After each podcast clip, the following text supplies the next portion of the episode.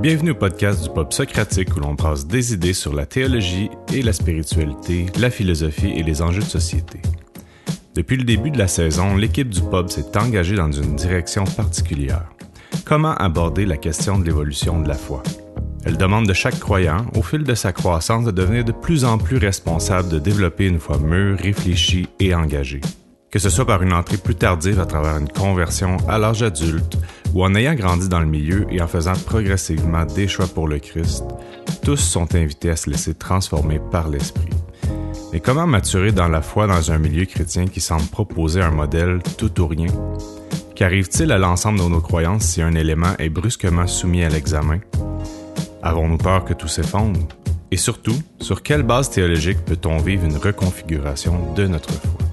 Dans cet épisode, en compagnie de David Miller, professeur à l'École de théologie évangélique du Québec, nous aborderons la question du fondationalisme. C'est une approche philosophique qui agit parfois à notre insu sur la manière dont nous lisons et interprétons les Écritures.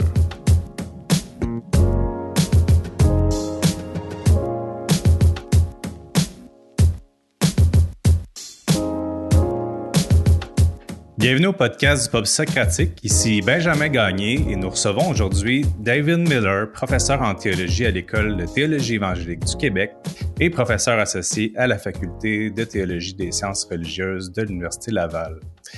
On a aussi Jacob Mathieu, un tout nouveau membre de l'équipe du Pub Socratique qui se joint à nous pour la discussion. Donc, euh, bonjour à vous. Comment allez-vous, messieurs? Très bien. Très bien. Content d'être ici.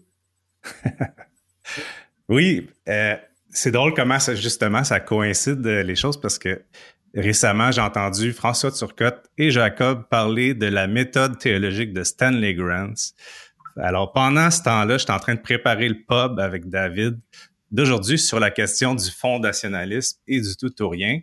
Et on va aller euh, s'informer en même temps de la méthode théologique de Stanley Grants. Donc, c'est vraiment tout un hasard.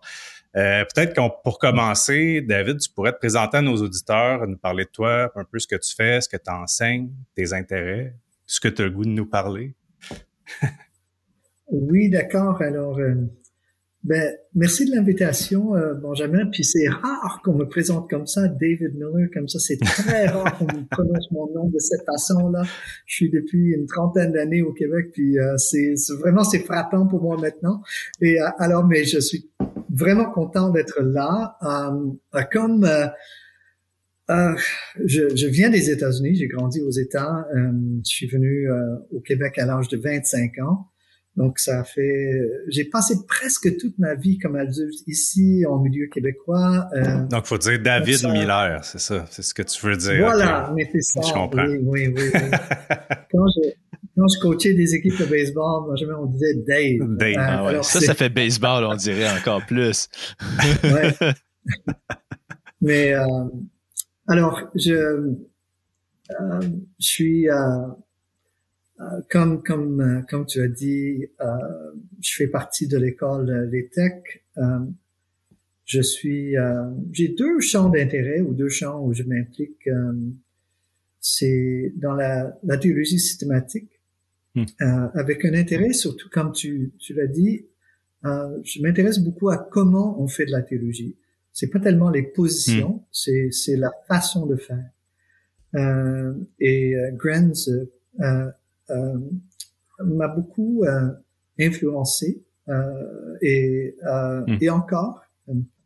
Donc, aussi, je, curieusement, j'ai un intérêt dans le leadership et comment on comprend le leadership, une perspective hmm. chrétienne et biblique sur le leadership. Ça me fascine. Hmm. Et juste un autre, je, je, suis depuis un an directeur de ce qu'on appelle le Centre d'études service paix et réconciliation ah oui, oui, oui.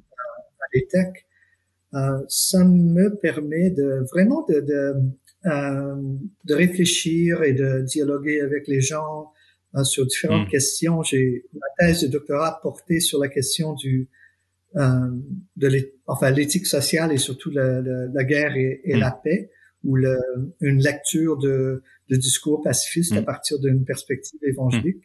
Donc, euh, ça m'intéresse. Euh, j'aime aussi courir. Euh, je, je, je fais, j'aime la musique beaucoup. J'ai grandi en Mhm. écoutant la, la musique rock. J'aime faire de la musique. Mhm. Je compose un peu.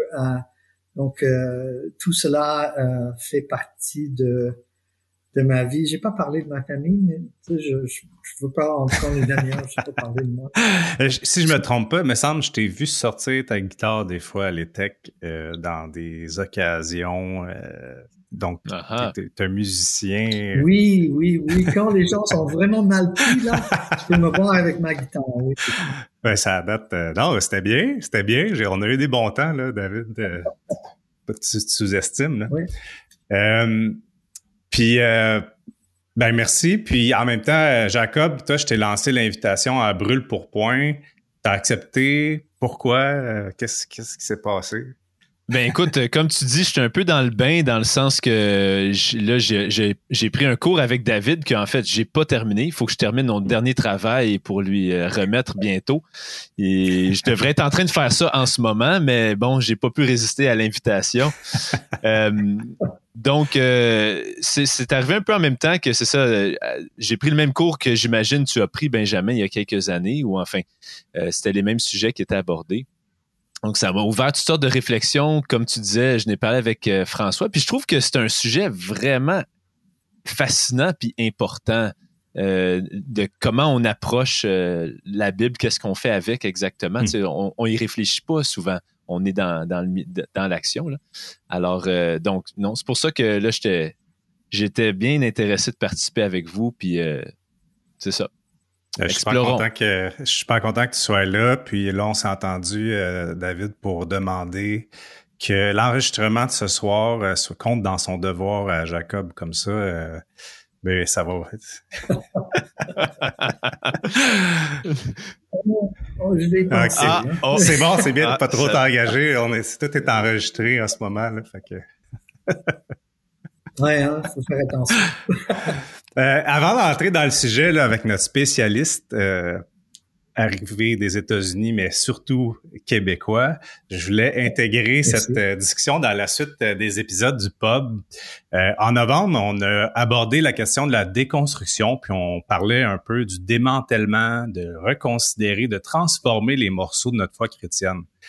Puis euh, ce projet-là devient souvent imminent quand, à la suite de remise en question, puis un peu comme pris au pied du mur du doute, on se dit, ben là, il faut que je fasse quelque chose, ou du moins, on constate qu'on peut, ne peut plus ne rien faire.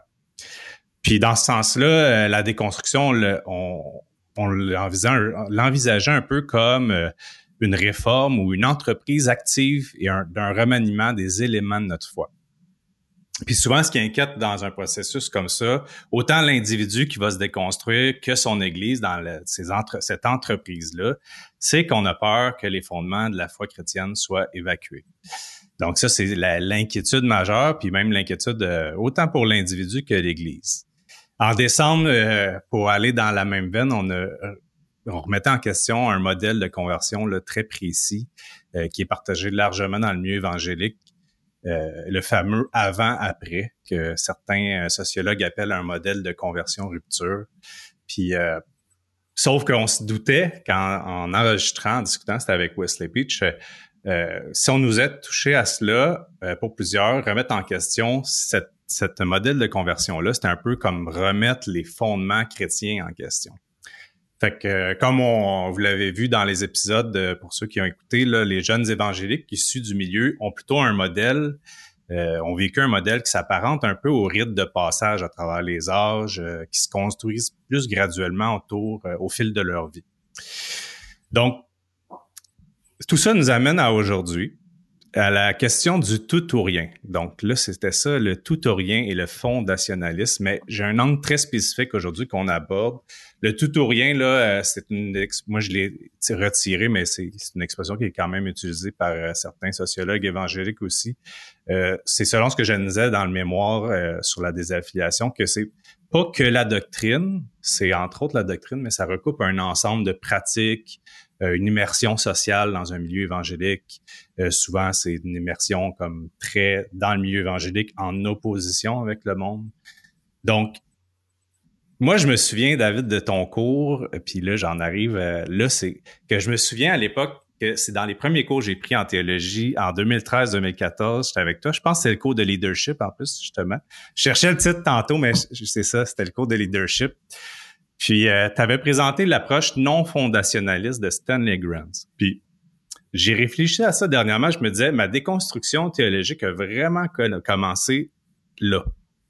C'est comme un peu à cause de toi et de Stanley. Mais tu vas voir, ça va bien aller pour la suite. je, laisse un suspens. Mais en fait, sur le coup, ce que ça l'avait fait, je me souviens très bien de l'émotion qui m'entourait, qui m'avait envahi à ce moment-là. C'était vraiment un sentiment de colère. Puis aussi, ça, en même temps, ça a fait les deux. Ça m'a mis en colère, mais ça m'a soutenu. Puis euh, j'étais pas en colère contre le fait là, que je découvrais une fausse croyance ou euh, mais plutôt que toutes mes croyances étaient organisées dans un système de croyances, comme une organisation de mes croyances. Puis que ça, on pouvait remettre ça en question. Fait que là, ce jour-là, j'ai réalisé, là, ça c'est mon image, peut-être c'est toi qui l'avais donné, mais c'était une pyramide inversée appuyée sur la pointe du sommet. Donc, cette pointe-là, par exemple, euh, de, de, ma foi, c'était la manière dont on pouvait faire l'adoration à l'Église, euh, des positions millénaristes comme le dispensationalisme, la création en six jours. Pour moi, c'était dans les, les, les, pierres du sommet, là, mais inversé. Ce qui fait que toute la base, la foi en Christ, son salut, l'existence de Dieu, la sûreté des Écritures en matière de foi, etc., tout ça se retrouvait à la base, mais la base était au-dessus. Puis, voyez un peu l'impact quand on tente de changer, de déconstruire, euh, d'enlever des morceaux secondaires à notre pyramide, tout peut tellement s'écrouler facilement, incluant la foi. Mais moi, ce jour-là, ça a été le revirement de ma pyramide. Donc là, c'est là, c'est ce qui fait que j'ai été euh, bien. le bon moment de ma déconstruction, c'est le, retour sur sa base de, de la pyramide. Puis euh, c'est dans ce sens-là un peu, là, sais, ma, ma, base revenait au, sol. Puis à partir de là, j'ai vécu un paquet de, remises en question, de réformes, de déconstruction. Bref, ça s'est passé beaucoup par après, mais au moins j'avais ma base qui était bien appuyée au sol, pour le dire de même. Puis dans ce sens-là, que je dis qu'on touche au tout ou rien, parce que euh, il y a des gens que j'ai interrogés au sujet de la déconversion, c'est en partie à cause de cette façon-là d'avoir construit la pyramide donc, c'est soit toute la pyramide inversée s'effondre, ou on la garde en entier, ou bien elle s'effondre au complet. C'est ça le tout ou rien. Puis ça revenait beaucoup dans le discours des, affiliés, cette espèce de logique mentale-là. Puis, bon, là, je dirais pas que je viens d'expliquer ce sujet, je dis juste comment moi je l'ai vécu dans ce moment-là, là, dans mon déclic imagé euh, à l'époque, mais le sujet du fondationalisme, ça touche en partie aux questions des fondements de la foi chrétienne, mais j'ai l'impression que ça touche surtout à l'organisation des croyances. T'en as même glissé un mot tantôt, j'ai utilisé, un autre mot, là. Donc, euh, je t'invitais donc de parler de ça, du fondationalisme et du post-fondationalisme chez Stanley Grant. Euh, là, je veux tout de suite distinguer, ça fait longtemps que je parle, mais j'achève, mais je veux tout de suite distinguer euh, fondamentalisme et fondationaliste, mm-hmm. c'est pas la même chose. Donc, fondamentalisme, c'est un peu le mouvement de résistance intellectuelle à une époque et théologique aussi qu'il y a eu contre le libéralisme. Puis, c'est construit beaucoup sur le modèle de l'inhérence biblique et souvent la lecture euh, littérale des Écritures. Donc, aujourd'hui, on parle pas de ça, quoique ça peut-être qu'on va toucher à ça, mais c'est vraiment pas ça notre sujet. Donc, qu'est-ce que c'est le fondationalisme, David? Oui, ben, merci pour l'introduction, euh, Benjamin. Puis, euh, dans le fond, euh, on peut parler de, du fondationalisme de, de plusieurs façons. Euh, on peut parler comme dans une approche philosophique, ou, euh, mais disons que on reste maintenant dans la, la théologie et, et, par rapport à la foi. mais simplement dit, quand on parle du fondationalisme, on croit que on peut euh, établir la vérité de la Bible comme une base qui est évidente et que toute personne qui est qui est raisonnable hmm. euh, devrait accepter. Donc c'est comme si c'est une évidence. Euh, on, on, croit que euh, euh cette raison euh, est, est, est, là et cette la Bible est quand on la considère dans sa dans sa matière elle est vraiment, elle constitue cette fondation et plus comme une image d'une maison qu'on construit. Donc, euh, avant de construire la maison, il faut poser la fondation. Donc, la fondation pour la, dans cette approche-là, euh, c'est d'établir la vérité de la Bible et de défendre cette position d'une certaine manière. Donc, il y a, euh, c'est une approche qui est liée à, à, à l'idée que encore, euh, et là on, déborde un peu vers la, la philosophie, mais que il y a certaines choses qui sont évidentes et établies, euh, qui nous habitent tous. Et donc la Bible, la vérité de la Bible, dans le fond, on peut on peut la présenter comme quelque chose qui est euh, une évidence, comme quelque chose que personne qui est raisonnable doit rejeter. Hmm. Euh, et après, on pige. Après, c'est là où on construit la maison et on regarde un peu, OK, qu'est-ce que la Bible dit sur X, Y, Z? Et donc, on regarde la Bible comme une espèce de, et là, au lieu de dire maison, je veux dire entrepôt, hmm. euh, d'informations, tu sais, de, de, de données. Et on a, et, et dans cette approche-là, dans la Bible, les gens qui lisent la Bible ont un regard objectif sur le contenu et tout ce qu'ils font, c'est de, c'est d'aller chercher les données et tout simplement les présenter, comme si euh, hmm. il n'y a pas, il n'y a aucun acte euh, de réception, aucune, il n'y a aucune participation du lecteur ou du, du théologien. Tout ce qu'on fait, c'est d'aller chercher la matière et de la hmm. présenter. Alors, je ne sais pas si ça nous aide à commencer là, mais euh, c'est c'est ça la base ou l'idée de base. Mhm. Présenter le contenu de la Bible comme une banque de données, surprenante analogie, mais il semblerait que l'on ait tendance à prendre les Écritures et prétendre présenter son contenu sans médiation et sans interprétation de notre part. N'hésitez pas à aller sur notre page Facebook et Instagram pour partager vos questions, vos réactions et vous abonner à notre podcast.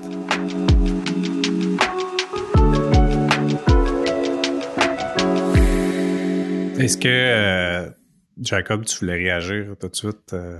Ben, je fais juste penser à une autre façon que ça a été présenté, c'est codifier. Codifier la parole de Dieu ou la Bible, dans le sens la systématiser, la codifier pour que ça soit euh, organisé d'une façon un peu comme David vient de dire, où on peut tous y avoir accès, puis qui hmm. est universel pour tous. Donc, je fais juste pense, je sais pas si tu serais d'accord avec moi, David, mais c'est une autre façon de décrire un peu cette, mhm. cet acte-là, ce mouvement-là. Oui, euh, et je sais pas si ça aide, mais il y a dans le dans le monde des églises évangéliques là, il y a euh, il y a quelques expressions euh, de théologie qui présentent la Bible de cette façon-là. Hmm. Et donc la personne qui travaille, le théologien qui, qui, qui, écrit, qui travaille, il dit tout simplement, tout ce que je fais ici, c'est d'organiser les données qui se trouvent dans la Bible, qui est la vérité. Hmm. Et dans un sens, c'est, il, avance la Bible comme le fondement hmm. sur lequel repose toute la foi. Et après, comme Jacob vient de dire, la Bible, c'est un rassemblement de données euh, de vérité au pluriel. Et donc, mais ce qui ne encore et on va on va en parler un peu plus tard là, mais euh, ce que le ce qu'on ne voit pas, c'est que la personne est en train de présenter sa façon aussi de lire la mm-hmm. Bible, euh, sa façon de de d'organiser euh, les données. Mm. Donc la personne est très présente et c'est pas nécessairement une mauvaise chose. C'est juste que ce qui est mauvais, c'est que si la personne ne reconnaît pas ça, ou si le lecteur ou, moi je ne reconnais pas, et je dis ce que cette personne dit hmm. et fait, c'est tout simplement de présenter la vérité euh, comme si elle était tombée directement hmm. de Dieu dans les catégories. Hmm. Non, c'est super intéressant. Euh, puis même, tu sais, ça me renvoie tout euh, au, au, débat, le, le, on dit le post-positivisme, ou après les, les siècles des Lumières, où c'est toute cette idée-là où euh, les sciences humaines euh, essayent de prendre un modèle, ou mettons les sciences bibliques, interprétatives, historiques, comme si d'un coup on pourrait prendre le même modèle exactement que des sciences naturelles, puis on dirait ben voici les données brutes là, tu sais, euh, on va dire. Euh, c'est pas qu'on veut remettre en question la vérité derrière, mais c'est comme si on les prend en termes de critères modernes de vérité, c'est-à-dire qu'ils sont euh, immuables de la façon dont je les présente. ça, c'est un autre mm-hmm. aspect du problème. C'est ça un peu comme tu disais, c'est tout d'un coup le, scientifique qui fait les gestes, qui pose les gestes euh, dans les sciences naturelles n'existerait pas, là, tu sais. Donc, il, n'y aurait que des, des, mm-hmm. des faits et que des résultats mais pourtant, il y a quelqu'un qui les exécute, puis c'est un peu comme si la personne euh, disparaît un peu dans disparaît en quelque part dans cette opération-là.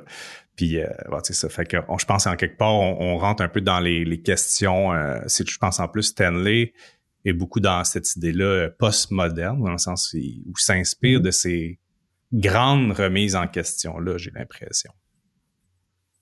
Oui, oui, c'est ça. Puis, euh, excusez, j'ai perdu ma question. OK.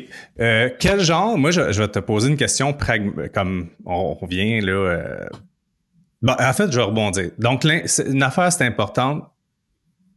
Qu'est-ce qu'on fait avec ça? Ça, ça c'est un des problèmes qui est mis en lumière. Qu'est-ce qu'on fait avec ça? Ou c'est quoi le problème, le fait que la personne dit, au fond, est en train d'interpréter la Bible, pour le dire de même, mais refuse de se voir comme interprète? Elle nous présente les données brutes. Qu'est-ce que ça crée comme problème? Est-ce que je dis bien? Est-ce que c'est un peu ce que tu essaies de nous, de nous dire? Oui, oui, euh, euh Benjamin. Donc, et, et, comme tu viens de dire, le, toute cette approche par rapport à la Bible, c'était une façon de défendre la foi dans une période moderne hmm. où on dit euh, tout ce qui est tout ce qui a de la valeur, c'est l'approche scientifique. C'est mm-hmm. tout ce qui compte. Et, et donc le, le, chercheur, il regarde le monde euh, et il peut objectivement saisir la réalité du monde facilement, puis tout simplement présenter les données. Mm-hmm. Et alors, on remettait en question la, la, valeur de la Bible et la valeur de la foi. Puis après, on revient comme défense de la foi. Oh, mais nous aussi, on a des données scientifiques. Mm-hmm. Euh, Dieu nous les donne dans la Bible. Et, et alors, on, les, les, théologiens, et on peut les, les nommer comme Hodge, comme H. Strong, et, et dans l'approche moderne, il y a une théologie systématique qui est très courant, que, que, que, que beaucoup de gens lisent maintenant, qui a une approche semblable, et c'est l'approche, c'est la théologie systématique de Wayne Grudem. Mm. Et donc, quand il décrit sa méthode, il est essentiellement dans le même, dans cette même méthode de dire tout simplement, tout ce que je fais ici, c'est d'organiser les données. Hmm. Euh, alors, le problème, c'est que, dans un sens, c'est illusoire. Hmm.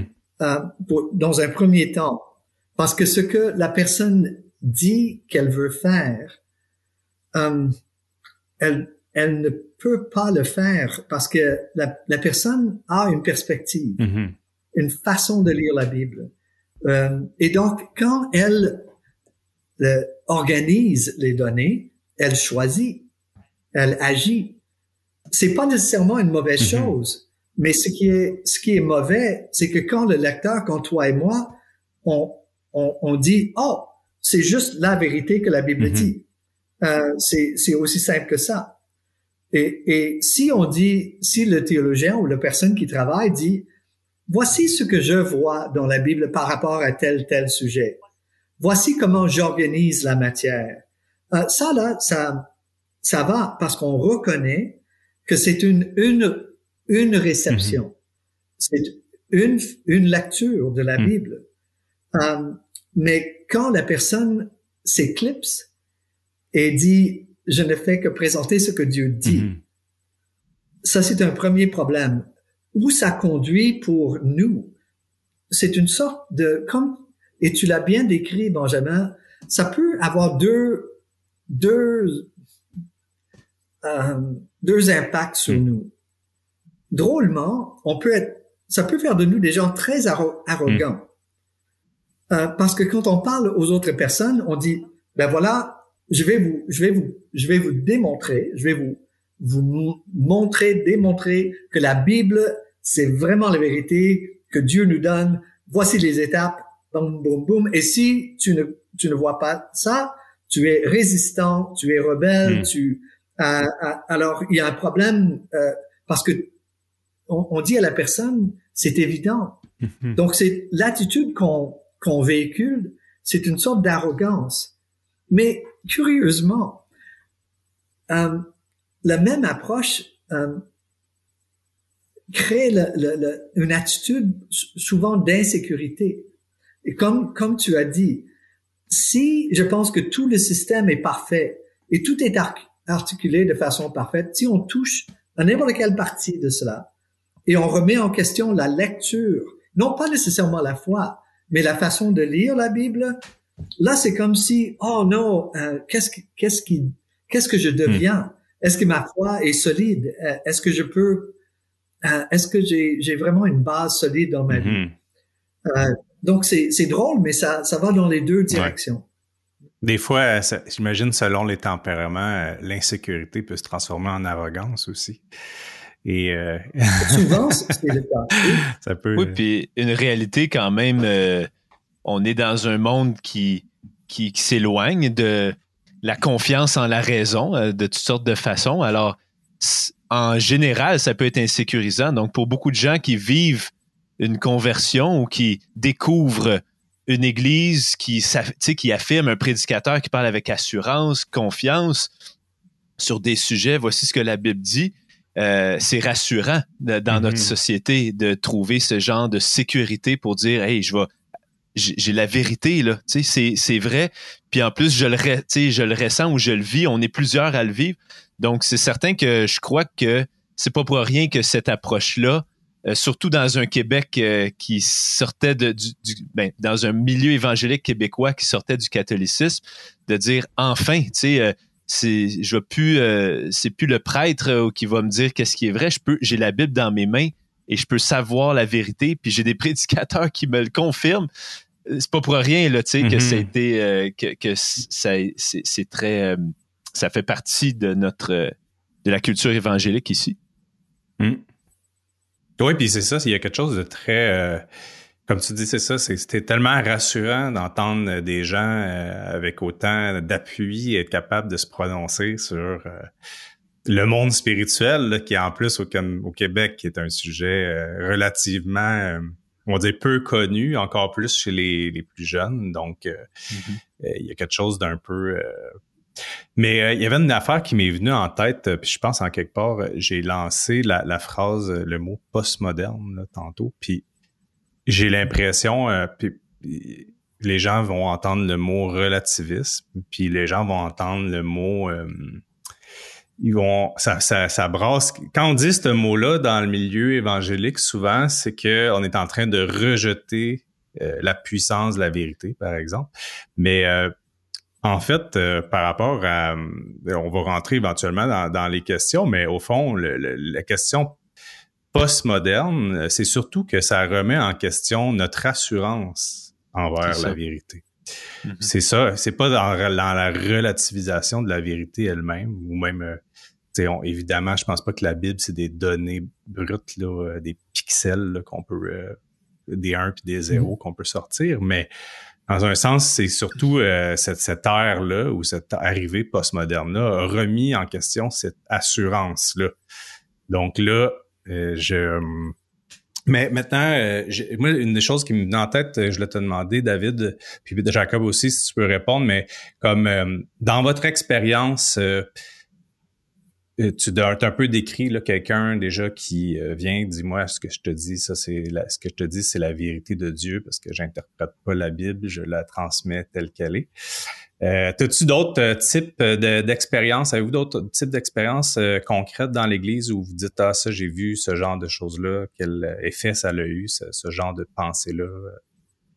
Avez-vous d'autres exemples un peu pour le dire de même? des dommages peut-être. Là? Je suis sûr que c'est très tout de suite. Euh, je suis très dans le problème, là, en train d'attaquer le, problème. Non, mais c'est parce que tu veux nous, tu veux nous amener à l'enjeu, euh, les vrais enjeux. Euh, vas-y, David. Oh, moi, je, dirais juste une chose simple. Euh, et, et, dans le fond, Benjamin, tu, tu, l'as, tu en as déjà parlé, mais cette approche-là, euh, à la fin de la journée, là, euh, notre, la confiance n'est pas en Dieu. Hmm. Euh, ce n'est pas une foi euh, dans le Dieu qui se fait connaître euh, en Jésus-Christ et même qui nous donne, qui nous donne la Bible, qui par son esprit agit dans le monde. C'est pas une foi qui est centrée sur Dieu et qui nous amène à regarder à Jésus comme Seigneur et à désirer le fait de comprendre comment vivre. C'est quoi le, le, la Hmm. perspective euh, qu'on peut avoir en Jésus-Christ sur nos propres vies et sur le monde? Mais tout cela dans une vie chrétienne qui est saine, je dirais, qui est, est, est axée sur, est une réponse à Dieu. Hmm. Et, et notre confiance et notre sécurité, c'est d'abord et avant tout en Dieu lui-même, celui qui a agi pour nous euh, en Christ, et non pas d'abord dans la Bible, par exemple. On peut, la Bible, alors je vais, je vais arrêter là, mais il y a une, je me souviens que dans ma, dans la maison, je suis venu à la fois comme ado, là, je viens pas d'une famille croyante, euh, mais il y avait une Bible sur l'étagère euh, dans, dans, la petite maison où on restait là, puis euh, j'ai passé devant cette, cette étagère euh, des centaines, des milliers de fois. La Bible était là, j'ai jamais touché à ça là, j'étais pas intéressé. un moment donné, à l'école secondaire, il fallait que je lise la Bible. Euh, je pense une partie de, de l'Ecclésiaste ou un truc comme ça là. Euh, puis euh, là, j'ai lu la, la, Bible, mais après je l'ai rangée puis c'était fini. Euh, mais quand ma vie avec Dieu a changé, quand je suis venu à la foi, euh, je voulais lire la Bible euh, et, mais la Bible, sa valeur était liée à à la bonté et à la grâce de Dieu, à la à l'amour et à la, la, vérité de Dieu, et non pas le fait de dire cette Bible-là, c'est la vérité sur l'étagère mmh. là, euh, qui est la base de ma vie. Non, la base de ma vie, c'est mmh. Dieu, euh, et il nous donne la Bible comme comme ressource. Euh, et alors, on, ça, on, peut en parler plus hmm. plus tard, mais c'est un c'est un monde de différence entre les deux, euh, entre les deux expériences. Hmm. Euh, euh, parce que si tu touches, si ma confiance est dans un système, tu touches à mon système là, wow, c'est hmm. c'est soit je, je, réagis très fort, ou bien je, je me sens tellement secoué que je, je toute ma vie est, est, en danger là. Euh, alors euh, pour moi, c'est, c'est vraiment le point où l'impact euh, peut-être le plus important, c'est cette distinction entre le fait de mettre sa confiance dans un système et de mettre sa confiance en mm-hmm. Dieu. Euh, voilà, c'est ça. Mm. Un des défis que, en, en t'écoutant, je, je, réalise, on dirait, c'est que si je t'ai bien entendu, David, dans le fond, ta relation à la Bible, euh, était fondée sur ta relation à, Dieu, ta découverte de Dieu. Et là, la Bible était euh, une parole de Dieu envers toi. Je sais pas si je le décrirais comme il faut, mais mais quand tu grandis, par exemple, dans une famille euh, chrétienne, ou quand tu gravites autour, c'est comme ce moment-là avant d'avoir eu cette rencontre personnelle avec Dieu, où toute la vie fonctionne selon la Bible, selon c'est facile pour un enfant grandissant, je trouve, de voir tout ça comme un système mm. parce que ça, ça, vient avec toute une façon de vivre et des, des croyances aussi et des convictions. Euh, euh, des... Alors, euh, on dirait que c'est cet entre-deux-là qui est difficile, je trouve, de naviguer. pour... Mm. Je repense à mon enfance, là, tu sais, puis pour moi, je me souviens pas d'un moment où Dieu n'était pas une réalité pour moi. Donc, on dirait que j'ai jamais c'est ça, ma confiance était en Dieu. Mais euh, c'est ça. Je, sais qu'il y a d'autres gens que cette, mettons, cette réalité-là d'avoir une expérience personnelle de Dieu, c'était assez abstrait, puis mm-hmm. assez flou. Alors, ben, la Bible, euh, OK, tu dis que c'est vrai, OK, je vais, je vais la lire. Enfin, je sais pas si vous voyez un peu le, dilemme mm-hmm. que je veux mettre en jeu ou l'expérience qui, qui amène. Euh, euh, pour, pour, arriver à une expérience avec Dieu, il faut quand même pouvoir avoir eu un regard sur la Bible à un certain moment. Il va falloir avoir se positionner ou se, avoir une réception. Mm-hmm. Donc, vas-y, David. Quand on mais Jacob, j'ai même quand euh, tu m'as invité, Benjamin, j'ai souri un peu parce que je regarde mon propre parcours, puis je n'ai pas vécu euh, euh, cette espèce de, de, de crise là, de, de, parce que j'ai pas connu ce que c'est d'avoir de, composé avec un, un arrière-plan où la foi, où Dieu était déjà présent. Mais je l'ai vu, j'ai vu le, le le, combat où j'ai vu l'expérience chez mes enfants. Euh, je, et, et, et, donc euh, ça, je peux, je peux voir euh, euh et, à, partir de leur parcours et comment eux ils vivent.